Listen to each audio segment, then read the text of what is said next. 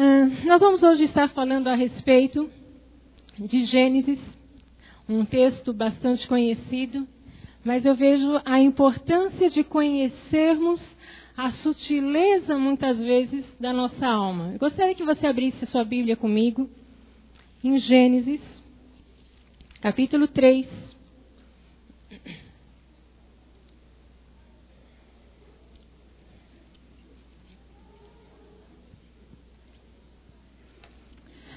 Enquanto nós estivermos falando do texto, eu gostaria que você estivesse mantendo a sua Bíblia aberta para estar acompanhando o que nós vamos estar comentando sobre isso. Amém? Gênesis capítulo 3, verso 1 diz assim: Mas a serpente, mais sagaz de todos os animais selváticos que o Senhor Deus tinha feito, disse à mulher: É assim que Deus disse: Não comereis de toda árvore do jardim?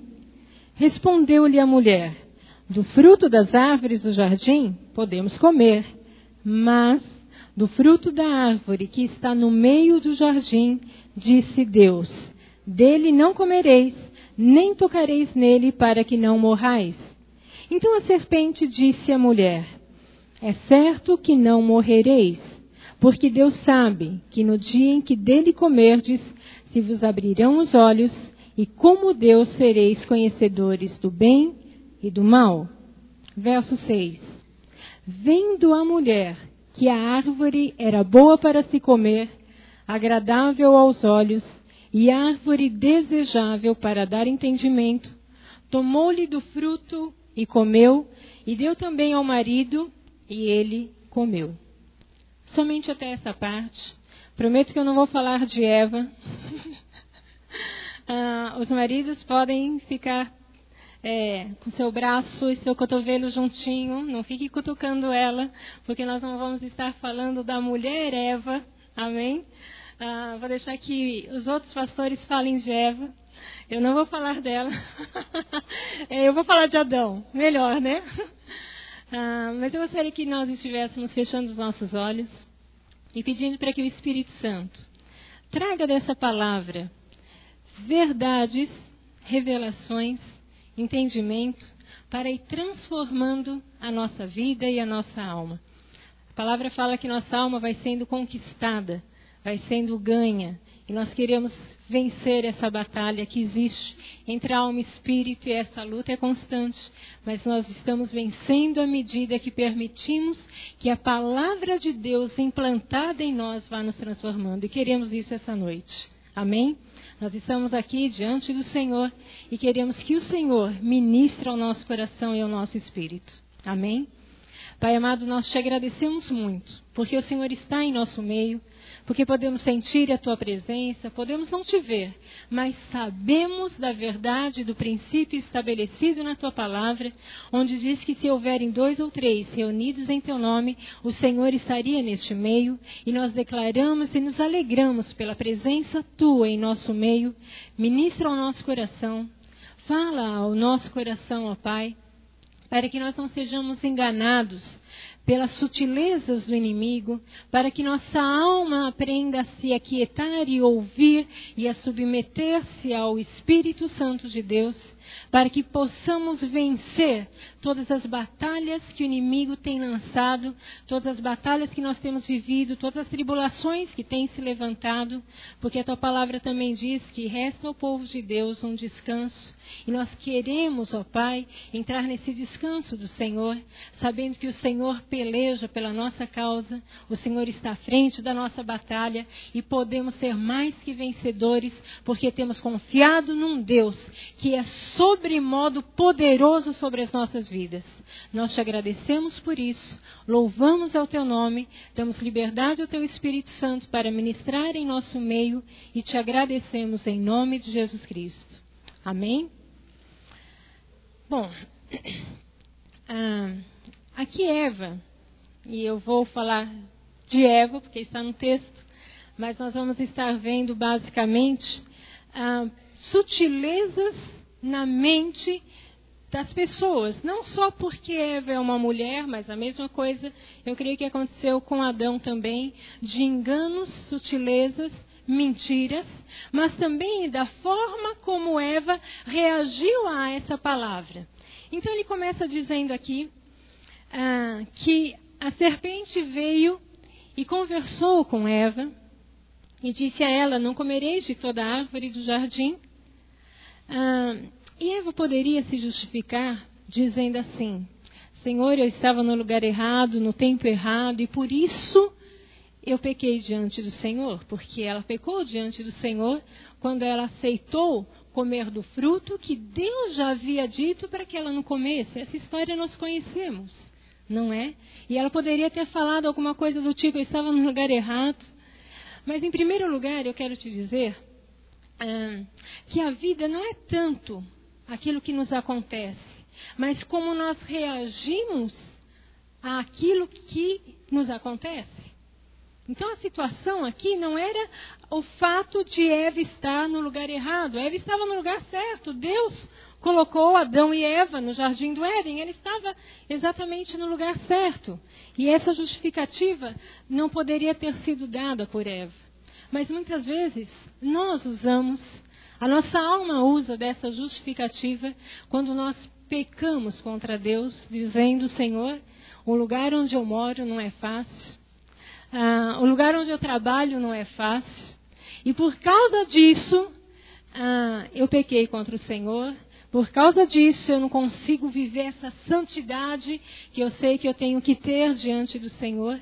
E nós justificamos as nossas atitudes, culpando muitas vezes o lugar onde estamos. Meus amados, ah, nós vamos sair daqui e vamos talvez voltar para o mesmo lugar bem provavelmente vamos voltar para o mesmo lugar, para a mesma casa, para o mesmo trabalho. E se isso não mudar, por um tempo pelo menos, eu não posso me justificar de uma reação errada diante do Senhor por causa do lugar onde eu estou, de onde eu trabalho. Em segundo lugar, ah, Eva conhecia as regras. Ela disse: dos frutos ah, eu posso comer todos. E veja, Deus é um Deus de abundância. Ele não deu uma fruta ou outra fruta e algumas coisas. Ele deu tudo, tudo que estava no jardim de, do Éden estava disponível a Adão e a Eva.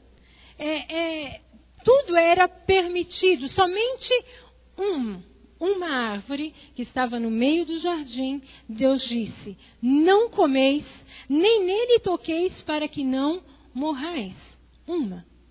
Eva conhecia isso. Eva sabia desse princípio. Ah, e ela, mesmo assim, transgrediu isso. E a gente pode perguntar assim, mas Deus, por que o Senhor for botar uma árvore no meio do jardim que não poderia ser comida? Então, para que, pois? Isso é tentação. E devia ser uma fruta boa, bonita, agradável aos olhos. E aí eu digo, a palavra diz assim, que onde não há lei, não há transgressão da lei, não é?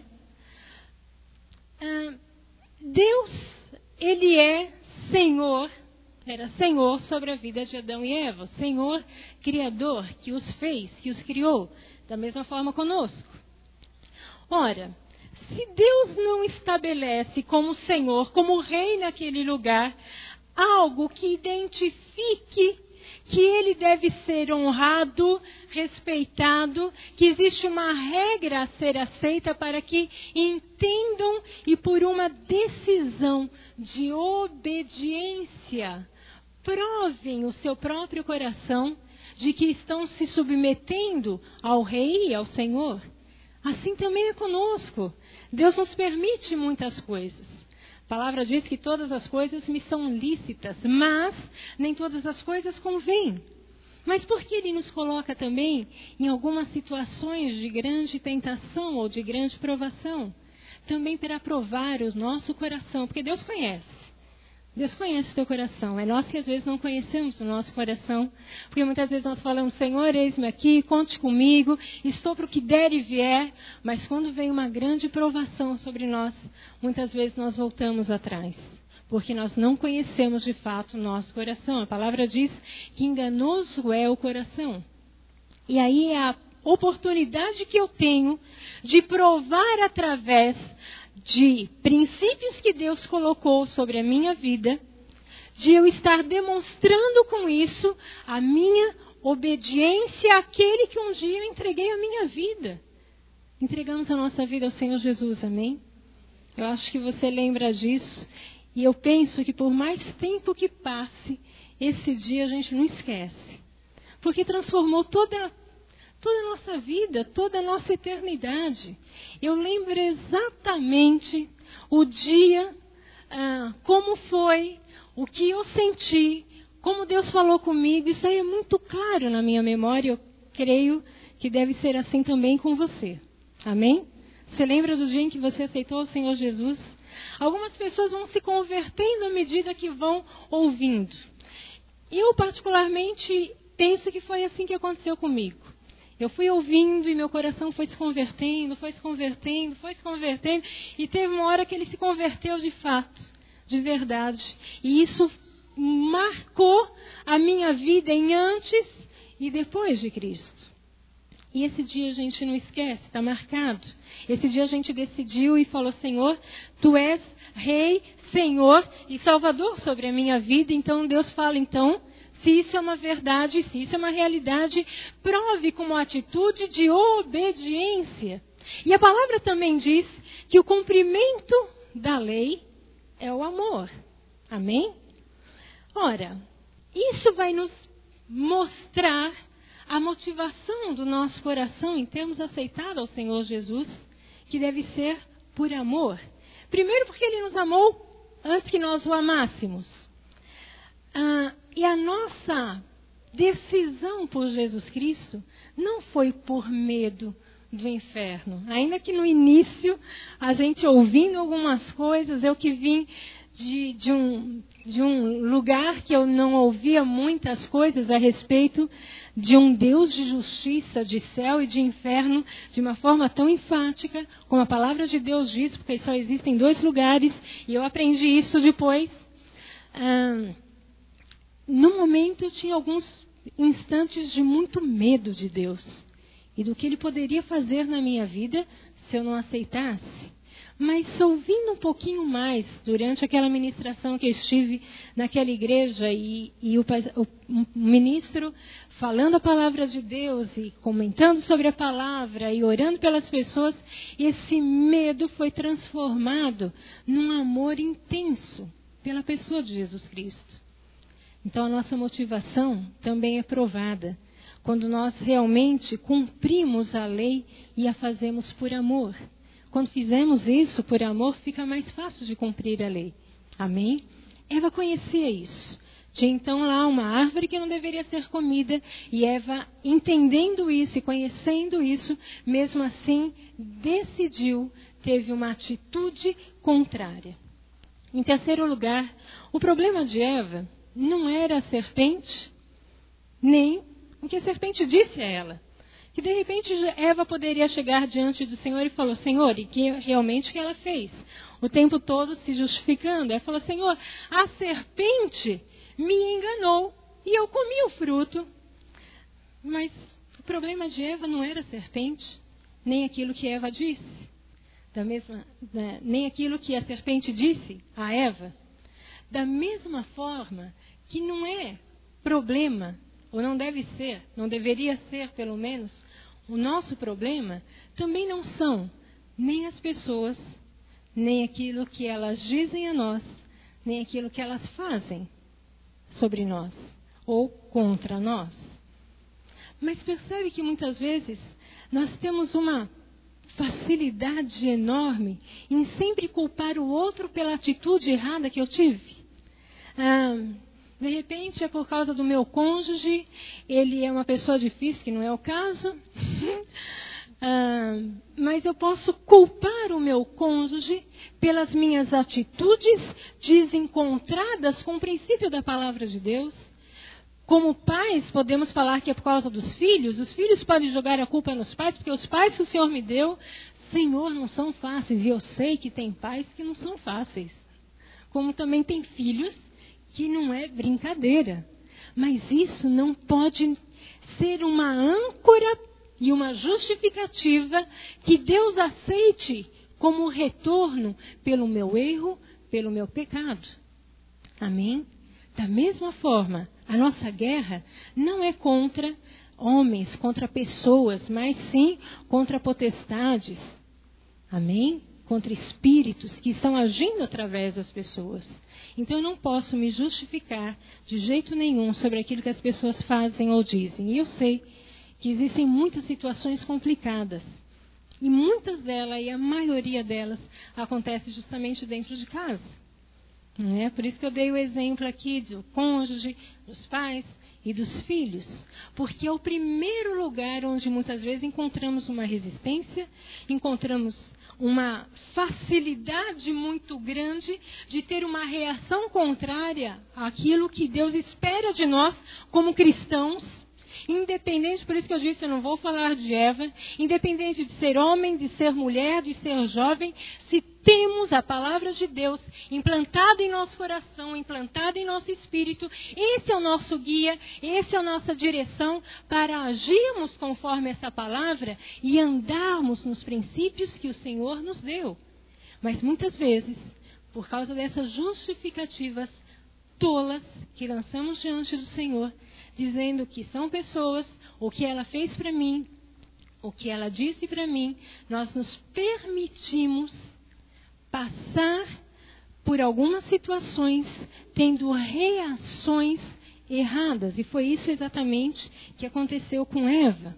O problema, então, não era aquilo que aconteceu a Eva, mas como ela reagiu àquilo que aconteceu.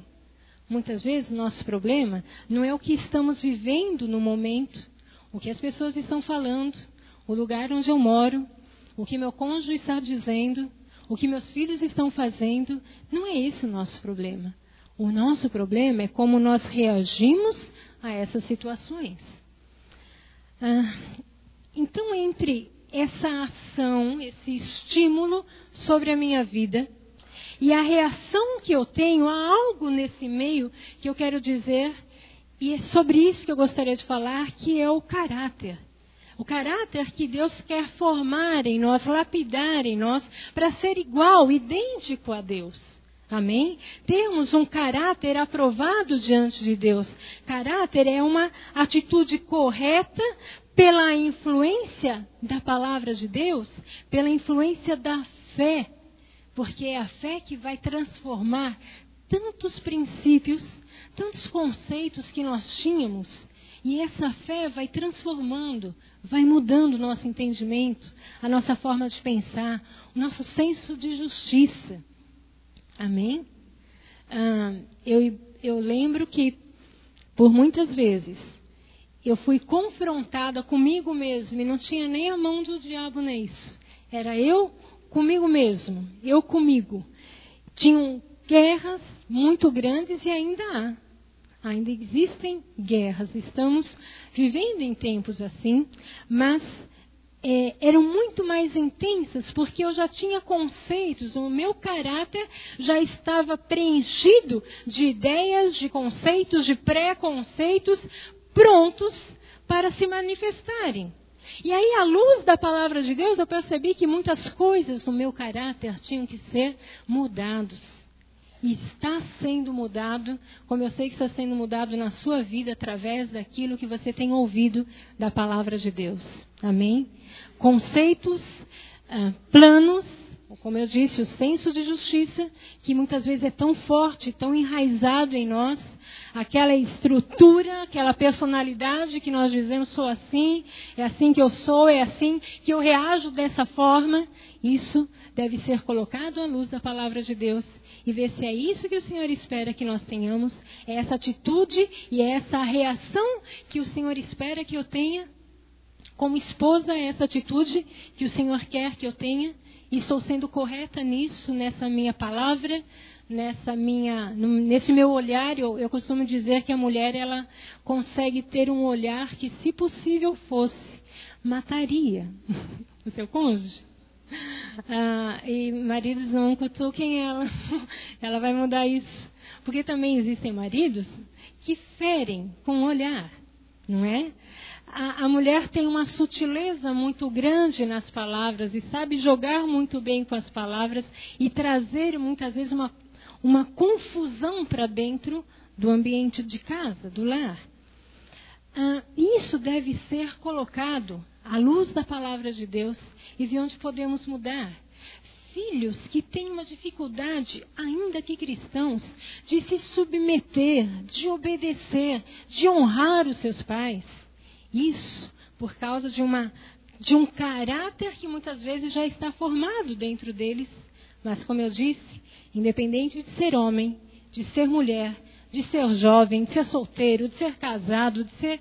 Não importa a condição, a verdade é que essa palavra deve transformar a todos, porque não há como essa palavra transformar uns e outros não. É para todo, a menos que a pessoa não queira. Deus não faz acepção de pessoas. Aquilo que a palavra vem e me traz como verdade vai funcionar com certeza. Então, a, esse, esse caráter é uma atitude correta pela influência da fé, da palavra firmada em nosso coração e também de algo chamado temor de Deus.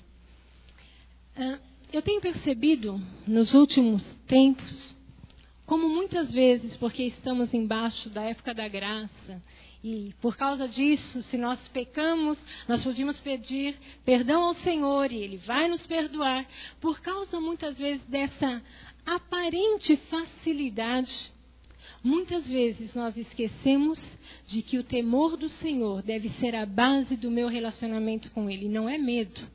Medo é diferente do temor.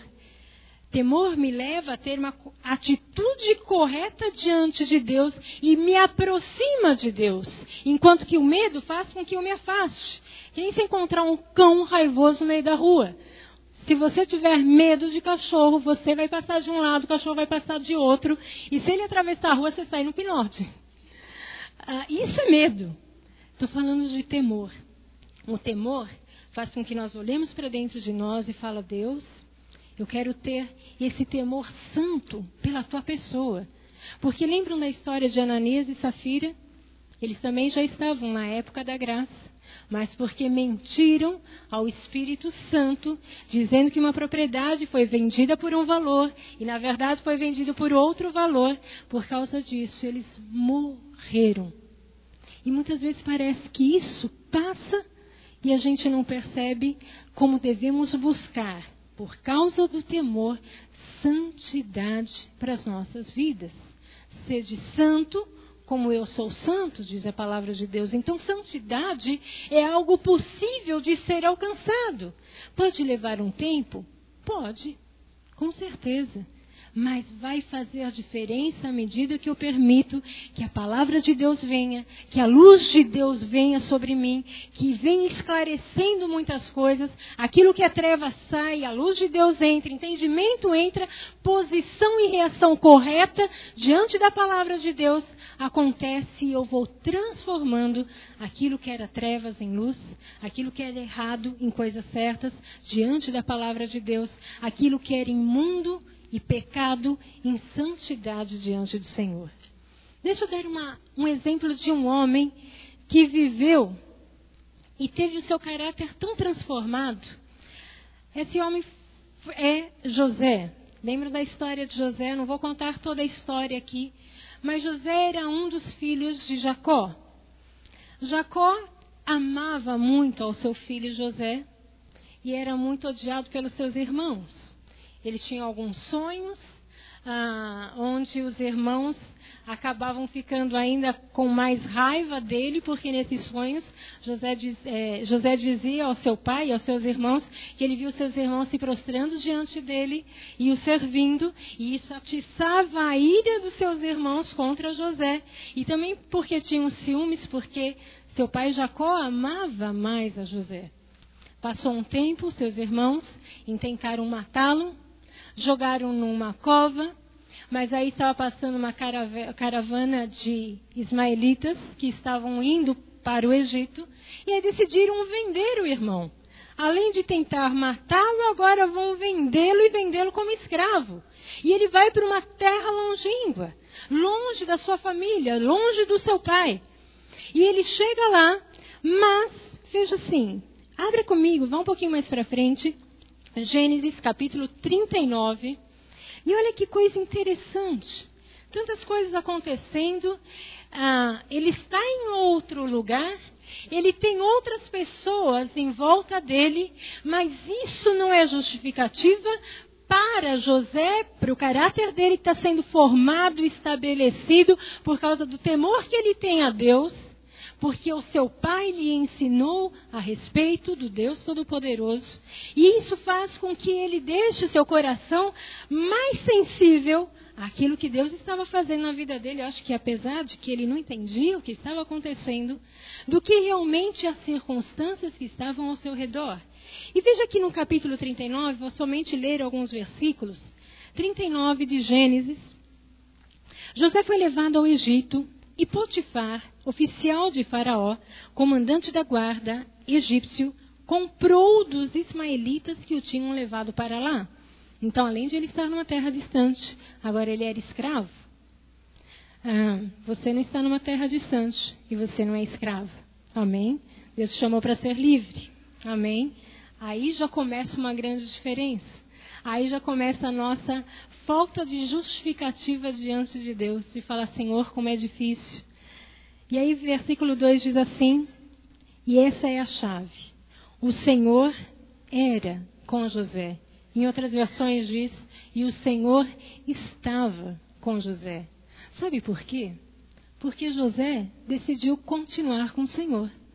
José ficou com o Senhor, o Senhor ficou com José que veio ah, a ser o homem próspero e estava na casa do senhor egípcio.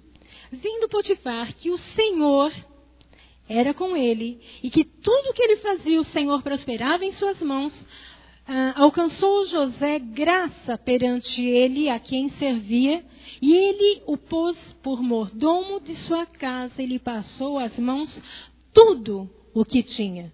E desde que o fizera mordomo da sua casa e sobre tudo que tinha, o Senhor abençoou a casa do egípcio por amor de José. A bênção do Senhor estava sobre tudo que tinha, tanto em casa como no campo. Vejam, o caráter de José, ele permitiu ir sendo moldado e não permitiu a amargura, a ira ou o ódio dos seus irmãos que haviam jogado nessa situação que com certeza não era nem um pouco fácil. Mas ele resistiu, manteve o seu coração firmado em Deus, por causa de um caráter que foi permitindo ser trabalhado pelo próprio Deus através das circunstâncias que ele viveu. E por causa disso, e eu costumo dizer que caráter é algo que a gente vê. Não é o que eu preciso falar que eu tenho. É algo que as pessoas vão perceber é o meu caráter, pela forma como eu ando, pela forma como eu reajo às circunstâncias que vêm sobre mim, sobre as ações que vêm sobre mim, sobre as questões que vêm sobre a minha vida. A forma como eu vou reagir a isso vai demonstrar o meu caráter. E eu posso dizer que eu tenho um caráter em Deus Santo, mas a minha atitude vai demonstrar se realmente o meu caráter está sendo formado por Deus. Jacó escolheu é, desculpa, José escolheu permanecer na presença do Senhor e isso se manifestou abençoando a casa de Potifar e tudo que ele tinha. Mas veja um pouquinho mais para frente, Gênesis capítulo 39 ainda, versículo 20. A mulher de Potifar enganou, mentiu ah, sobre o que José não fez ele foi injustiçado porque a esposa de Potifar disse que ele intentou contra ela e ele fugiu. Ah, mas a esposa de Potifar disse que ele intentou contra ela. Potifar acreditou nessa história e veja o que aconteceu no versículo 20.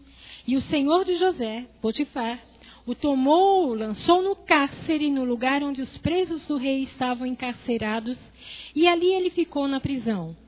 O Senhor, porém, novamente, era com José. Olha que interessante. Além de ser escravo, de estar numa terra distante, agora ele é preso. E fica preso por um bom tempo nesse lugar. Mas mesmo assim, ainda ele decide ter a reação correta diante dessa questão e se mantém do lado do Senhor. Logo, o Senhor se mantém do lado de, José e o abençoa novamente. Veja só, o Senhor, porém, era com José e ele foi benigno.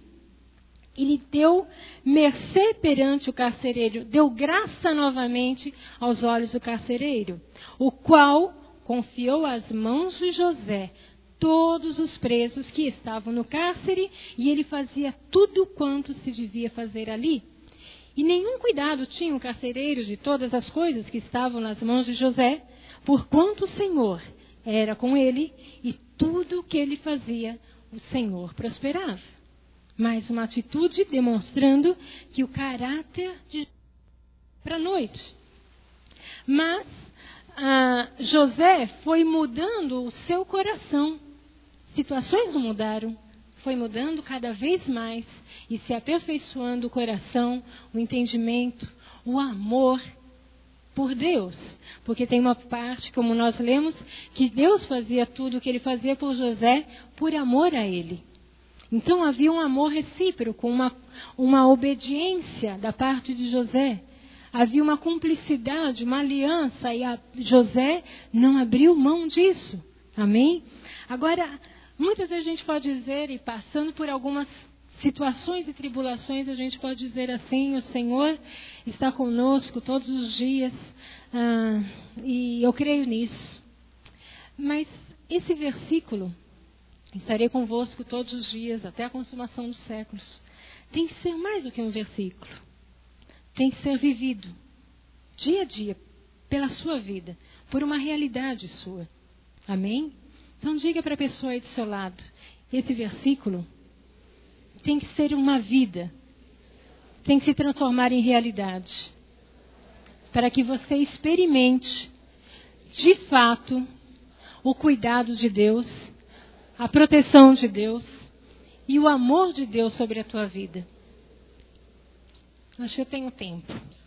Deixa eu dar um testemunho pessoal meu, de algo que aconteceu algum tempo atrás. Quando eu estava grávida da minha terceira filha, ah, passei por algumas situações é, físicas ah, com a gravidez estava tudo bem, mas eu tinha uma situação física que fez com que eu ficasse de repouso uns quatro a cinco meses, deitadinha na cama, sem levantar. E isso não me abalou. Mas, muitas vezes eu ia para o médico, que a gente fazia sempre a consulta com os médicos que estavam acompanhando a, a minha situação.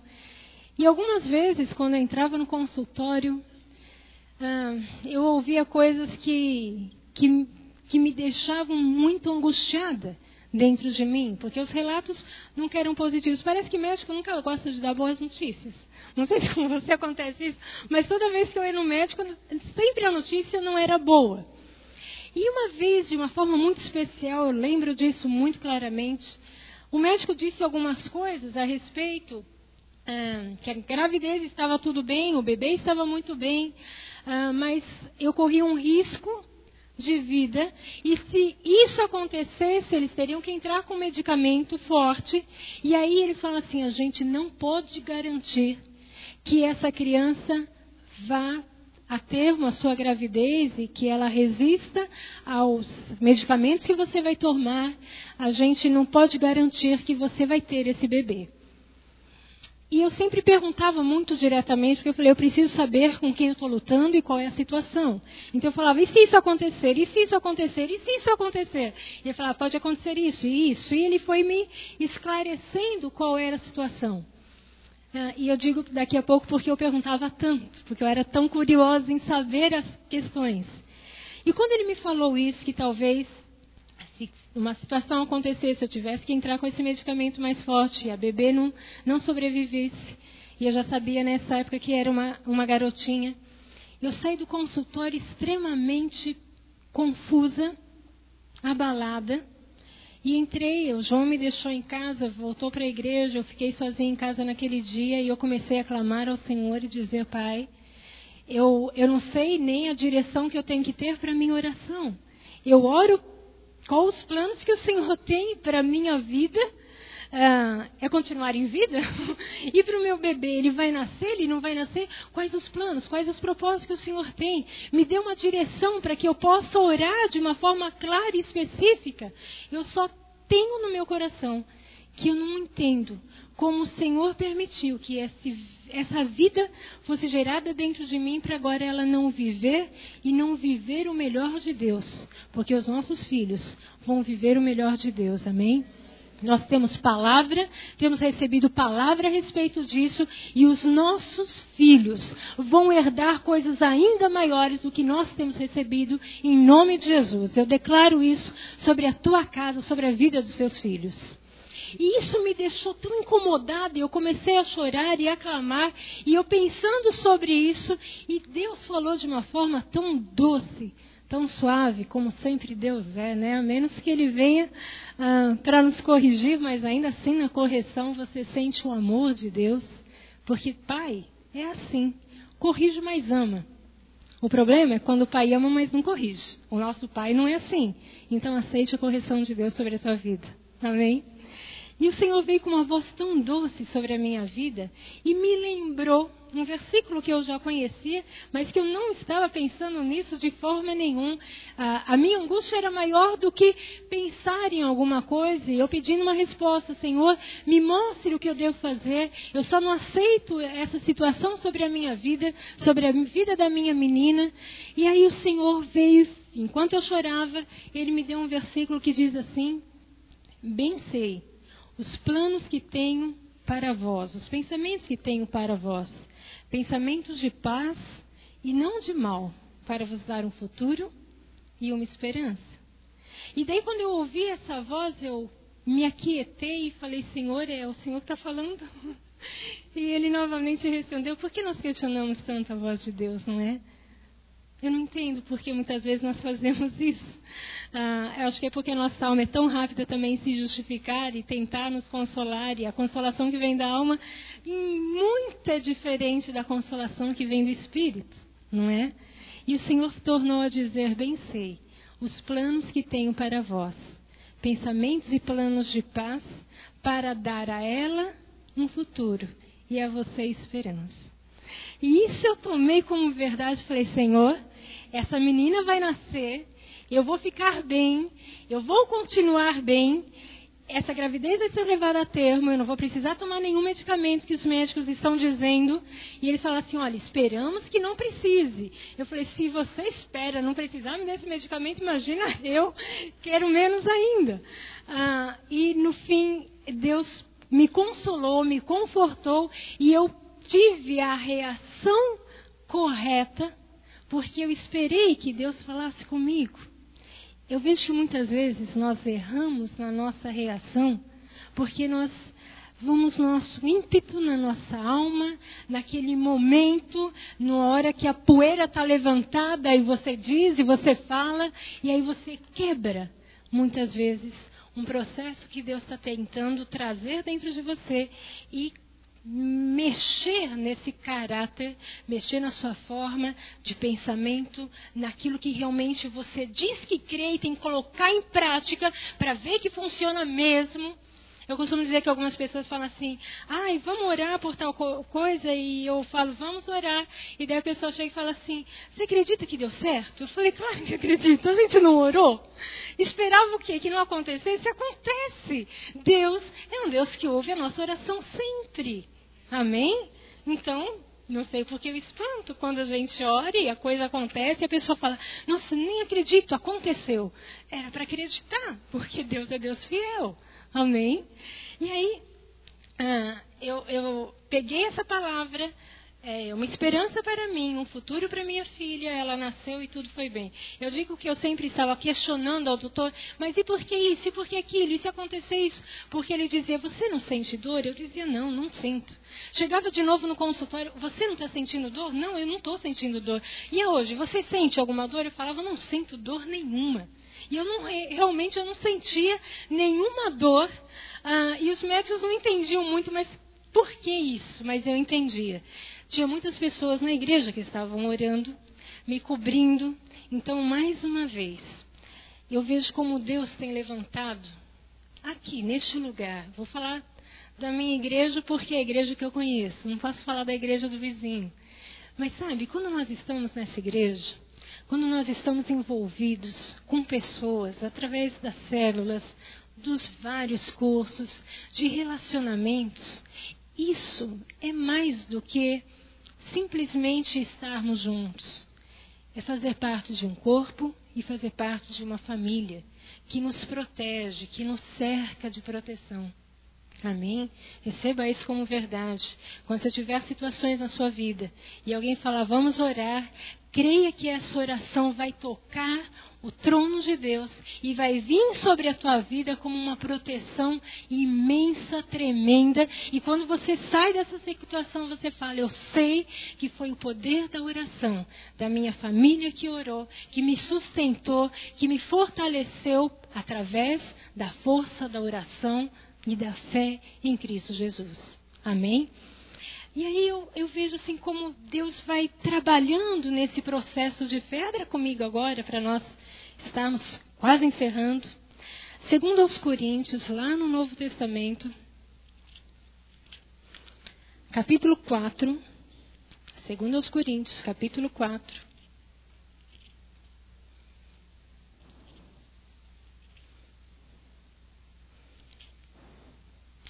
Versículo 13.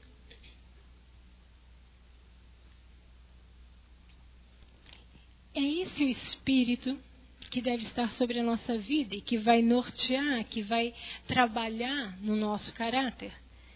Ah, vou só comentar, não precisa abrir lá, mas deixa aí a Bíblia aberta em 2 Coríntios. Tem um versículo que diz assim: Tenho de motivos de grande gozo quando passados por várias provações. Lembram desse versículo? Ah, e às vezes eu ficava perguntando, mas Ninguém no meio da aprovação pula de alegria e fala: Uau, estou passando por uma aprovação terrível, estou no meio do deserto. Nem, nem pão nem água tem. E ninguém se alegra por isso. Mas não é a alegria de passar. Ah, eu não creio que José pulava no cárcere ah, feliz da vida porque estava passando por uma grande tribulação. Nem pulava dentro da do poço onde ele foi jogado pelos seus irmãos e dizia: Glória a Deus, estou passando por uma tribulação, isso é maravilhoso. Não, não é nesse sentido. Não é essa alegria falsa, que seria uma alegria muito falsa da nossa parte, nos alegrarmos dessa forma por passarmos por provações. Mas a provação deve ter uma, essa, esse sentido de alegria. Da seguinte forma deve ser o meu entendimento. As provações vão ajudar a olhar mais para dentro de mim, avaliar situações que precisam ser acertadas, consertadas diante de Deus. Vai forjar e vai moldar o meu caráter como espelho de Deus. E por causa disso, quando eu passar pela aprovação, então quero te dizer isso: a aprovação passa, meu amado. Amém? As tribulações passam, a gente pode estar no meio delas, mas ela passa. Nós podemos vencer isso e vamos vencer em nome de Jesus. Mas quando eu estou passando por esse momento de tribulação, na verdade, se eu mantiver o meu foco em Jesus Cristo, se eu mantiver a minha visão focada naquilo que Deus disse a meu respeito e o que Ele vai fazer através da igreja, através da minha vida, através da minha oração, da minha atitude de obediência, de perseverança, aí o meu caráter vai sendo moldado coisas que têm que ser jogadas fora vão ser jogadas fora. E não por uma atitude ou por uma situação de milagre. Eu acordo de noite, eu acordo no dia seguinte e me vejo assim totalmente transformada, uma pessoa doce, humilde, sensata, cheia dos frutos do Espírito, cheia de amor, cheia de fé. Isso não acontece como mágica. Acontece como atitude. E as atitudes que eu passo, as situações que eu passo, vão ajudar a forjar, vão ajudar a olhar para dentro de mim e buscar a forma certa de reagir de forma correta diante das circunstâncias que eu estou vivendo hoje. Amém? Então, é nessa alegria. Eu vou sair dessa tribulação, vou sair desse poço, vou sair dessa, de, desse deserto, mas eu vou sair transformada dentro de mim. Amém? É isso que eu tenho que buscar, é ter essa expectativa santa de esperar um milagre da parte de Deus. Senão a gente não vai ter muita esperança. Ah, a nossa oração vai ser tão medíocre diante do Senhor, vamos estar satisfeitos em viver na média. E temos que vencer muito mais e muito além. Deus tem preparado para nós coisas gigantes que olhos não viram, ouvidos não ouviram, e isso é que está reservado para nós como povo de Deus. Agora, deixa eu falar novamente sobre pais e filhos. É, não adianta, é uma área que eu acho que eu sempre vou voltar.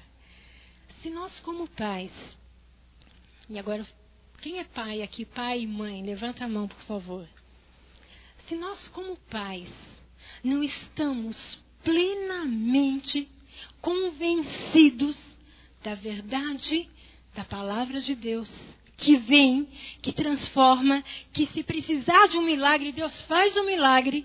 Se eu estiver convencida disso dentro de mim, eu não vou conseguir nunca convencer os meus filhos de que esse Deus é um Deus para valer, que vale a pena ser servido, ser amado, ser honrado nessa minha próxima geração.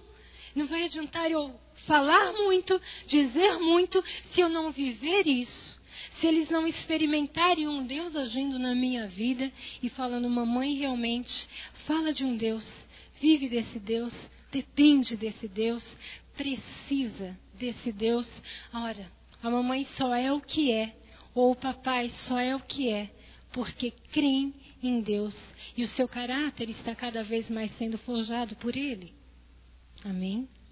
Aí sim, conseguimos convencer ou conseguimos incutir essa verdade no coração dos nossos filhos.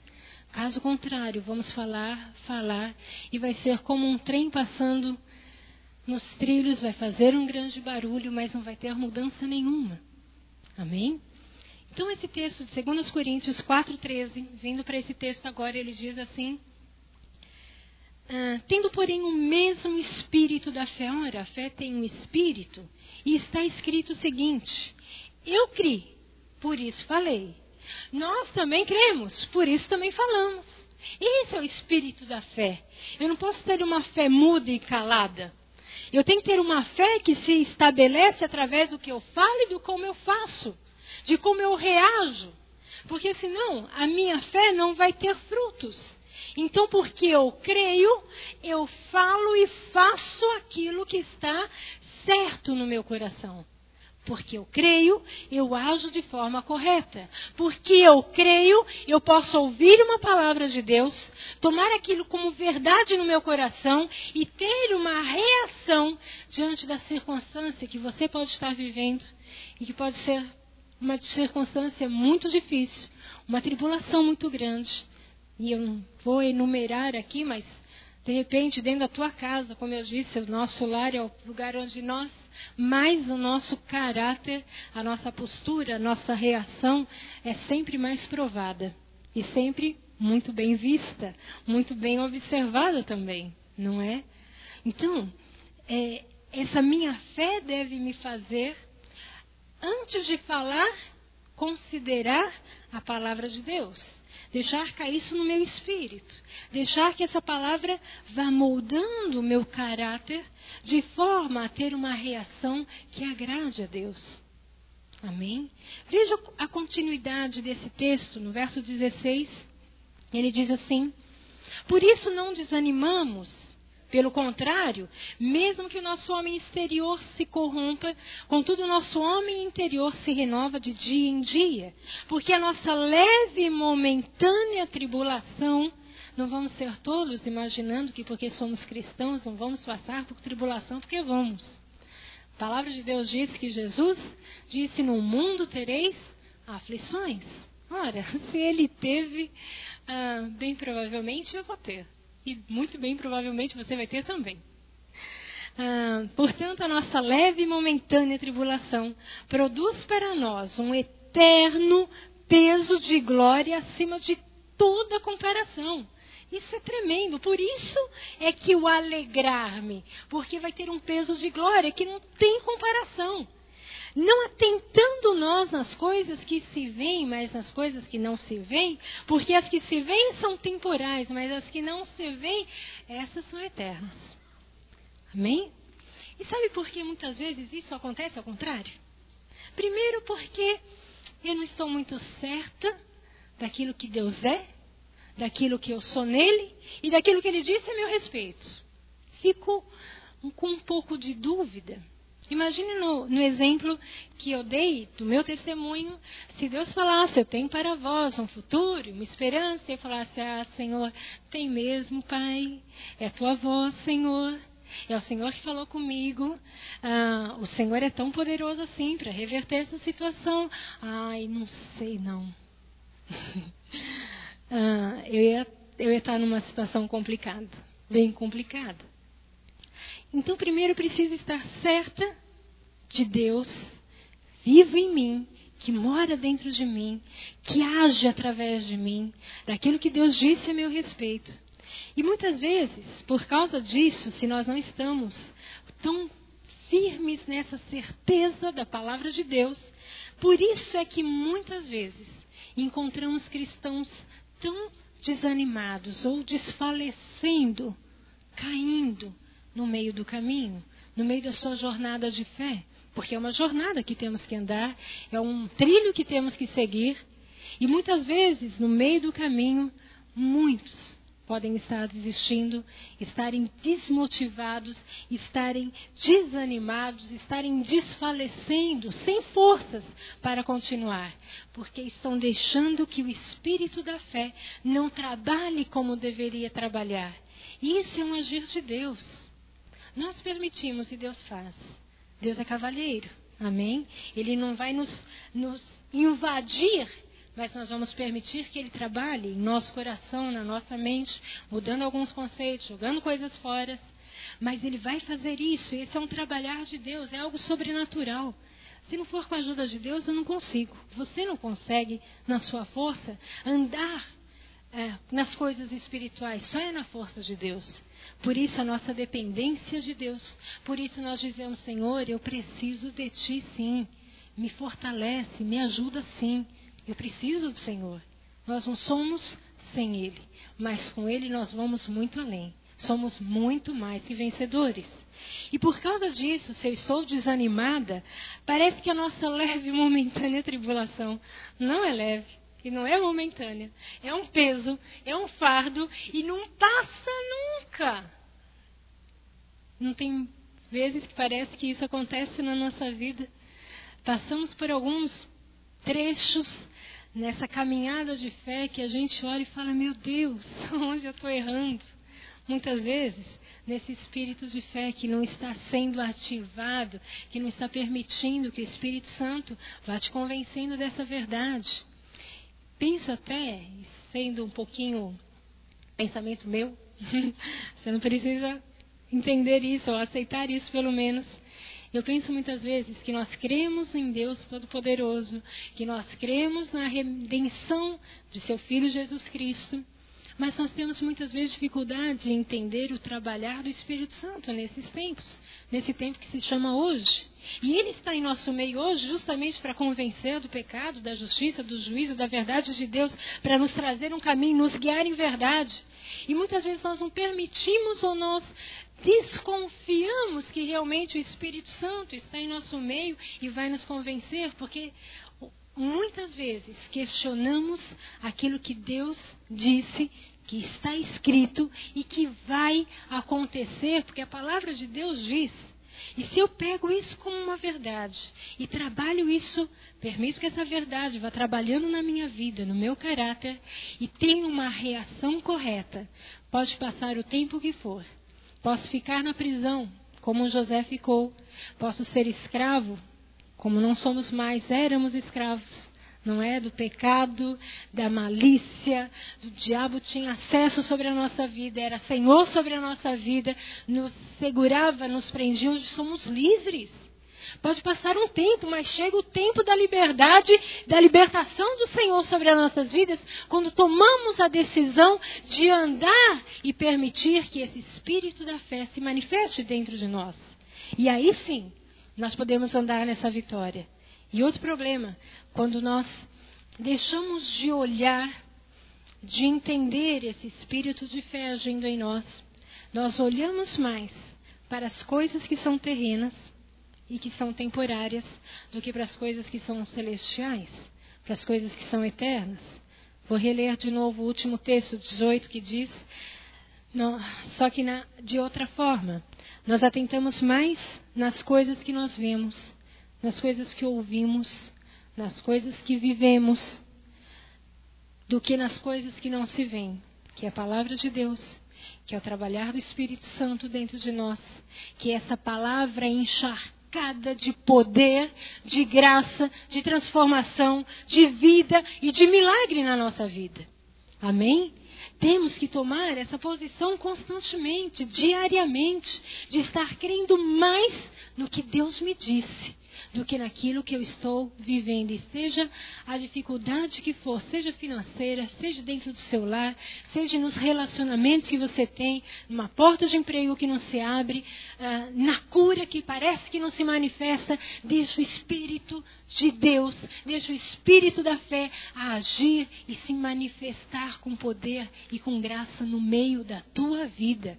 Deixa ele primeiro transformar seu coração, tem uma reação correta e você vai ver as coisas acontecendo, portas se abrindo, os portais eternos sobre a sua cabeça escancarados para que você entre na presença de Deus com graça, com plenitude e toque e tire de lá aquilo que você precisa para você viver, mas não uma vida miserável, se arrastando, se lamentando o tempo todo, mas viva na abundância daquilo que Deus tem reservado para você.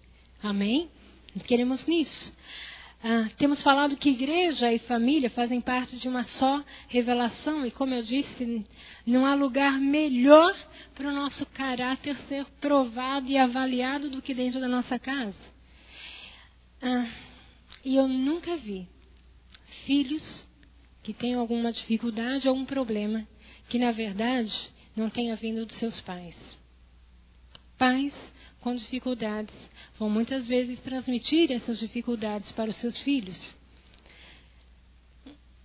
O maior influenciador sobre a vida dos filhos não se questiona são os pais.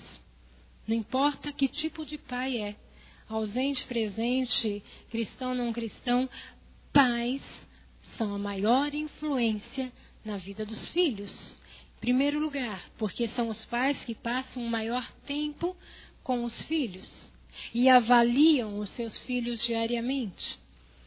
E essa minha reação, se por causa de um caráter que eu não estou permitindo que Deus trabalhe, pela falta de deixar o espírito de fé agir, se a minha reação, como pais agora falando, para o meu filho é uma é, reação negativa, eu vou gerar sobre a vida do meu filho uma influência negativa também. Por isso a importância de termos um caráter perfeito diante de Deus, de buscarmos essa santidade, de deixarmos o espírito da fé que diz: cri, por isso falei, cri, por isso também falamos. Amém? Essa, essa influência sobre a vida dos filhos que vem de forma profunda da vida dos pais. Porque eu digo também o seguinte: antes de sermos pai e mãe, nós somos marido e esposa. E esse relacionamento deve estar muito bem firmado na palavra de Deus, deve estar sendo é, entrosado, deve estar tendo unidade, deve ter uma aliança muito grande. E isso é possível. Amém? Ah, Deus não criou as pessoas para que elas se casassem hoje se separassem amanhã. Deus as criou para que elas se amassem. Mas eu costumo dizer que o amor não pode ser um tirano no relacionamento e dizer porque eu acho que eu não amo mais, eu, eu acho que é melhor a gente separar. Não, é uma decisão que eu tomo madura e consciente. Esposas que devem estar amando seus maridos e terem e buscarem um espírito manso e quieto diante do Senhor, que é muito precioso. Deixa eu me ler um pouco esse texto. 1 Pedro, para a gente encerrar. Ele diz isso daí, que as mulheres, 1 Pedro, lá no fim da Bíblia, capítulo 3,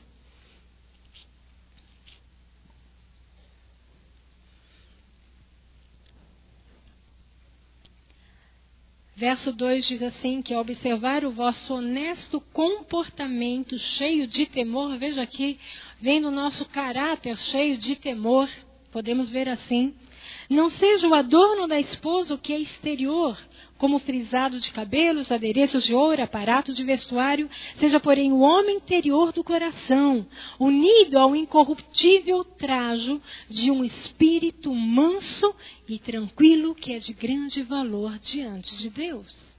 Você quer apresentar como esposa algo valioso diante do Senhor?